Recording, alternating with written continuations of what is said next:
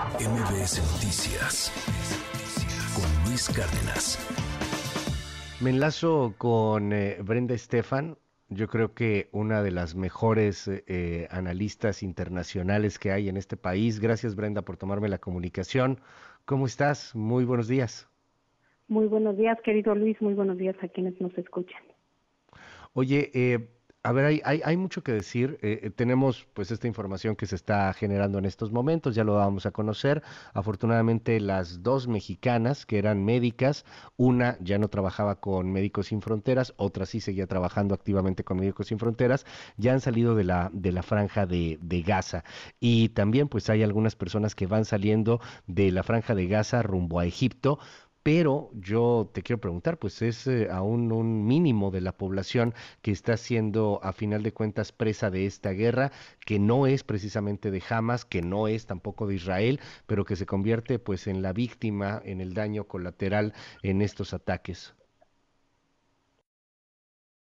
Luis, desde el día de ayer y hoy el gobierno de Egipto ha permitido abrir a cuentagotas eh, la frontera que tiene con la franja de Gaza para que pasen extranjeros y ciudadanos binacionales, aquellos que quizás tengan una eh, una liga con algún otro país, pero no a la población palestina civil en su conjunto. A eso se niega Egipto hasta el momento y pues lo que tenemos es este drama que se está desenvolviendo ante nuestros ojos.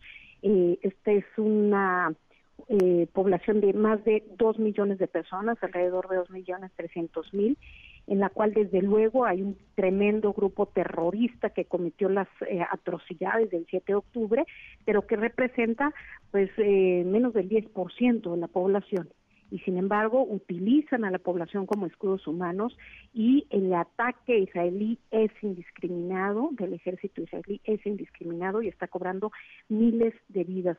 Eh, el reporte último es que eh, ha cobrado la vida de 9.200 personas, incluidos más de 3.000 niños. Recordar, Luis, que históricamente, cuando ha habido ataques en, Gaza, o, y jamás da los números, luego suelen concordar con los de Naciones Unidas. Es decir, que este número es difícil de comprobar en este momento, pero podría ser cercano a la realidad.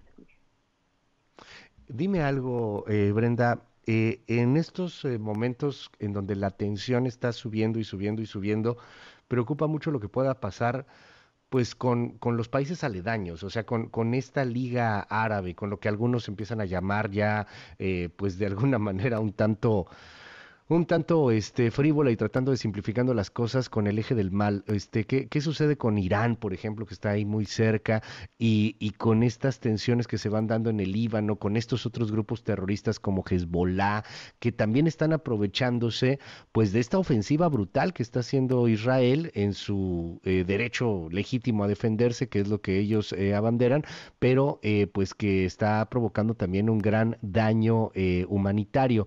¿Qué, ¿Qué pasa? ¿Hay un riesgo de un levantamiento y de que esto termine muchísimo peor, Brenda? Pues yo creo que hay una trampa eh, en la uh -huh. que pareciera estamos cayendo, que es eh, la trampa de que una incursión militar va a solucionar el grave problema del terrorismo que está enquistado, eh, pues en este caso, en la franja de Gaza. Eh, históricamente hemos visto cómo estas incursiones militares se convierten en un callejón sin salida, sin lograr acabar con el problema de raíz. No solamente eso, sino que incluso cuando Estados Unidos, después de las Torres Gemelas, hace incursiones militares en Medio Oriente, particularmente en Irak, pues no solo no acaba con los grupos terroristas, sino que incluso da, eh, hace tierra fértil para que se cree el Estado Islámico, que es un grupo aún más uh -huh. radical.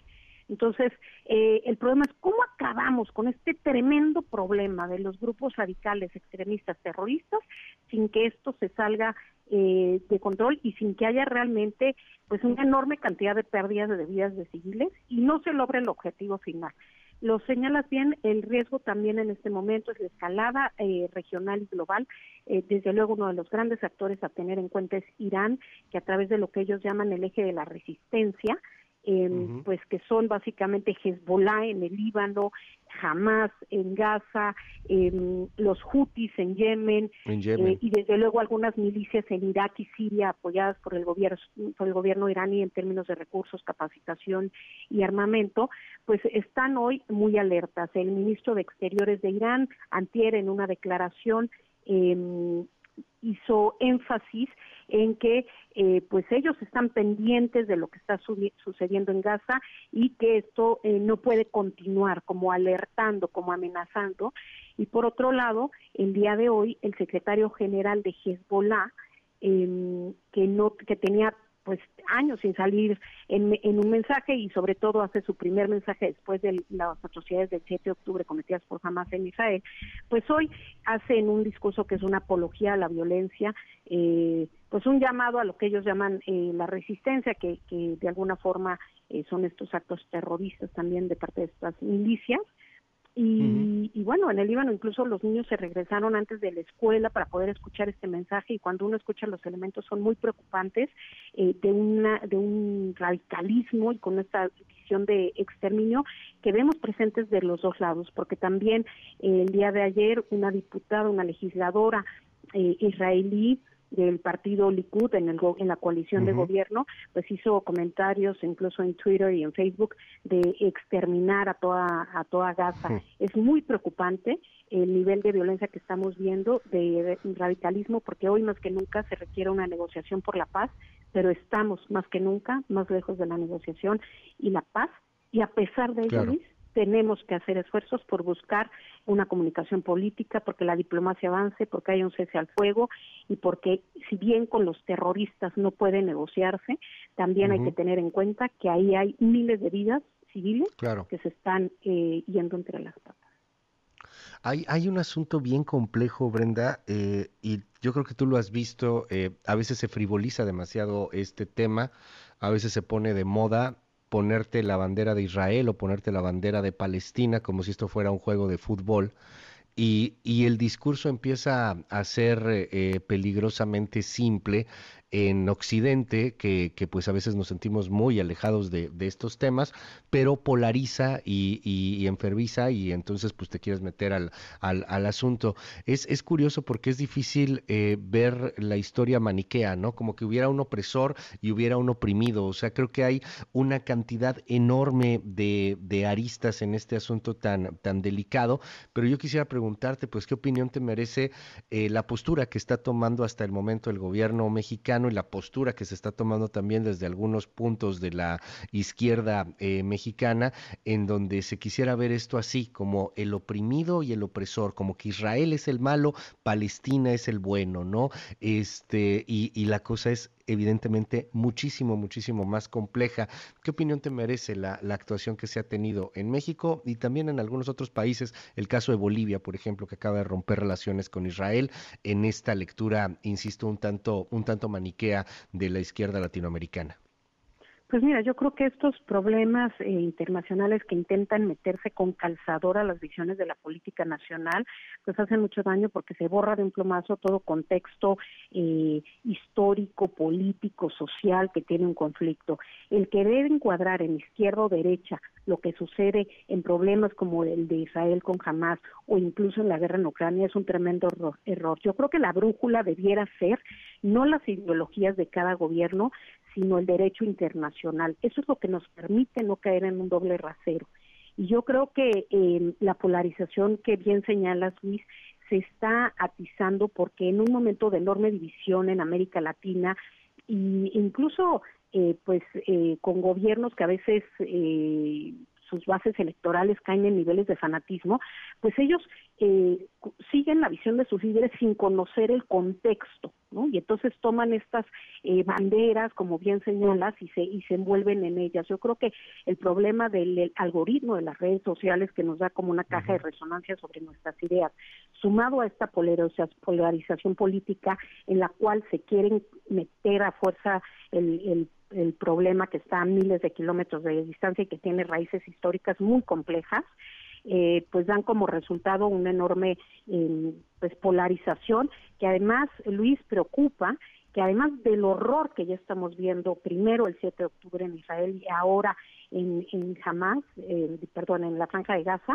además de ello, ahora estamos viendo actos de odio, xenofobia, eh, fuera de estas fronteras, particularmente el antisemitismo que está floreciendo por el mundo, eh, queriendo pues vengar la decisión de un gobierno en Israel contra toda una religión, lo cual es preocupante porque el antisemitismo no solamente debe preocupar a los judíos, sino a toda la humanidad, porque cualquier muestra de intolerancia de estas dimensiones para un grupo, ya sea por eh, religión, por preferencia sexual, por raza, pues realmente es un es una afrenta a la humanidad. Y yo creo que eso eh, lo debemos tener claro porque estos discursos eh, pues de diatribas alimentan este odio que puede ser muy peligroso para la humanidad.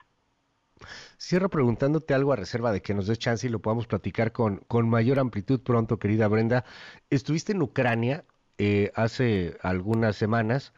Eh, me imagino que viste muchísimas cosas y que hay mucho que platicar, pero hoy día también eh, resulta ser una nota eh, Rusia por esta decisión de Vladimir Putin por revocar la ratificación de Rusia en el Tratado de Prohibición eh, Completa de Ensayos Nucleares, eh, el, miedo de, del tema nuclear, de que Rusia retome los ensayos nucleares, está presente, está presente eh, pues con, bastante, terror en, estos momentos tan difíciles y tan convulsos para el mundo. ¿Qué opinión te merece esto? ¿Cómo mueve o no el conflicto entre Ucrania y, insisto, el delicado equilibrio global que estamos viviendo. Pues sí, el mundo es hoy más peligroso que hace apenas unas semanas. Eh, y bueno, la guerra en Ucrania no se ha terminado. Si bien hoy los reflectores mediáticos y del mundo occidental están puestos en lo que sucede en Gaza, eh, pues también hay que tener en cuenta que la guerra en Israel sí, perdón, en Ucrania sigue a gran escala, que hay una invasión en la cual todos los días se pierden miles de vidas y desde luego esta decisión de Vladimir Putin es volver a usar con el tema del arma nuclear como pues como su arma que tiene bajo la manga en la cual si si no logra eh, pues eh, establecer sus objetivos pues siempre tiene ese recurso. Lo ha hecho una y otra vez. Históricamente el tema de la disuasión eh, nuclear era eso era disuasión. Se utilizaba para decir pues tenemos el arma nuclear y a partir de ello pues invitamos a que no se muevan, pero no para defender una invasión, para defender una agresión. Entonces sí creo en, pues que banalizar de esta forma el diálogo nuclear es un riesgo más alto para el mundo y más en el contexto en el que vivimos. Yo creo que eh, hay muchos buenos deseos. Vimos hoy a Blinken diciendo que están buscando cómo minimizar el costo de vidas humanas, pero la verdad es que pues el costo, el ruido de lo que vemos, el ruido de, los hechos hace inaudibles estas palabras. Eh, yo creo que eh, a pesar de que se vea muy cuesta arriba buscar vías diplomáticas, esa tiene que ser la apuesta del mundo. Y bueno, pues ahí hay jugadores como Qatar eh, que están pues hablando con los diferentes actores que se vuelven en este momento clave para poder eh, pues buscar este este cese al fuego y sobre todo parar esto que ya parece más una guerra de civilizaciones y una guerra de, de religiones que un conflicto eh, territorial o regional en el cual pues desde luego los diferentes países se van alineando y pues eh, tiene consecuencias muy importantes para la paz y la estabilidad en el mundo. Y eso, aunque en México pareciera que está a miles de kilómetros, en realidad nos afecta indiscutiblemente porque esto traerá consecuencias para el futuro pues de la estructura eh, del entramado institucional internacional, de la relación de fuerzas a nivel global, desde luego en términos comerciales pero sobre todo, y no olvidarlo, y en eso me hizo muy sensible la ida a Ucrania, pues vidas humanas, vidas de civiles que independientemente de las decisiones políticas o militares, se pierden, vidas de niños y sufrimiento, pues que eh, no hay manera de subsanarlo. Y eso, eso no lo podemos olvidar, aun cuando estemos analizando las cuestiones este, pues desde una óptica estratégica y geopolítica. Gracias, Brenda Estefan. Te mando un abrazo. Te seguimos en tus redes. Claro que sí, Luis. Me pueden encontrar en Twitter como arroba b-estefan y en Instagram como Brenda Internacionalista. MBS Noticias con Luis Cárdenas.